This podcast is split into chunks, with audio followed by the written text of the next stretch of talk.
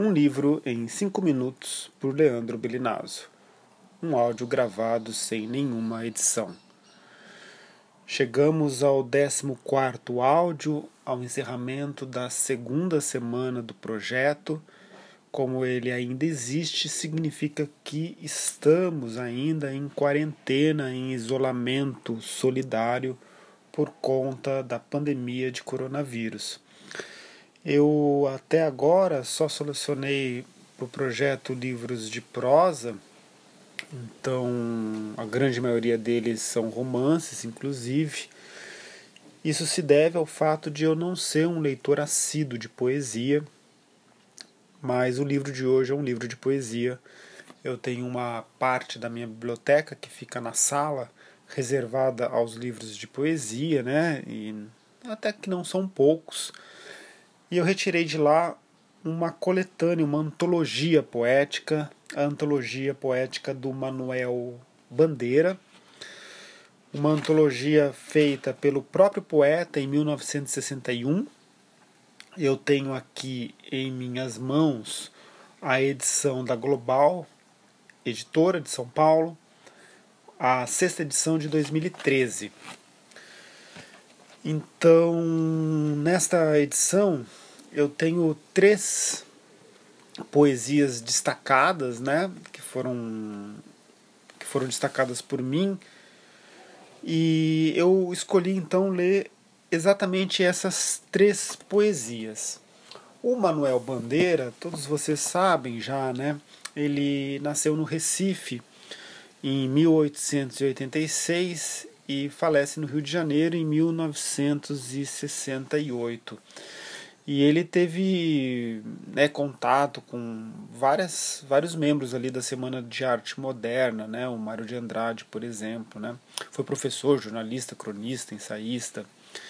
E é um dos poetas brasileiros que é, foi membro né, da Academia Brasileira de Letras. Muito bem, então vamos aos poemas. O primeiro deles é do primeiro livro do Manuel Bandeira, a Cinza das Horas, e um poema escrito em 1912, escrito em Teresópolis. Chama-se, é bastante conhecido, chama-se Desencanto.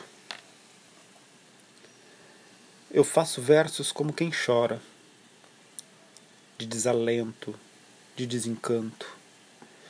Fecho meu livro se por agora não tens motivo nenhum de pranto. Meu verso é sangue, volúpia ardente, tristeza esparsa, remorso vão. Dói-me nas veias, amargo e quente, cai gota a gota do coração. E nestes versos de angústia rouca, assim dos lábios a vida corre, deixando um acre sabor na boca. Eu faço versos como quem morre. O segundo poema, que já estava destacado no livro, chama-se O Silêncio.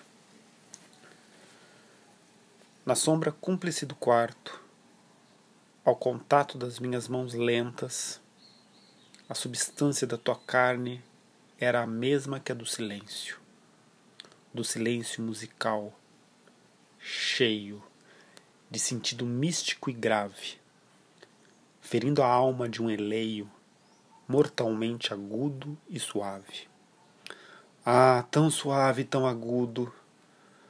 Parecia que a morte vinha. Era o silêncio que diz tudo, o que a intuição mal adivinha.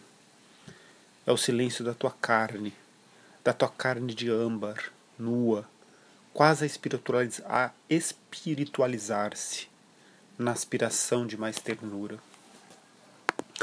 E para encerrar, um poema bem curtinho. Chama-se Poema do Beco. Que importa a paisagem, a glória, a baía, a linha do horizonte? O que eu vejo é o beco. Esse foi o livro de hoje. Seguimos amanhã com mais um. Fiquem bem. Adeus. Até logo.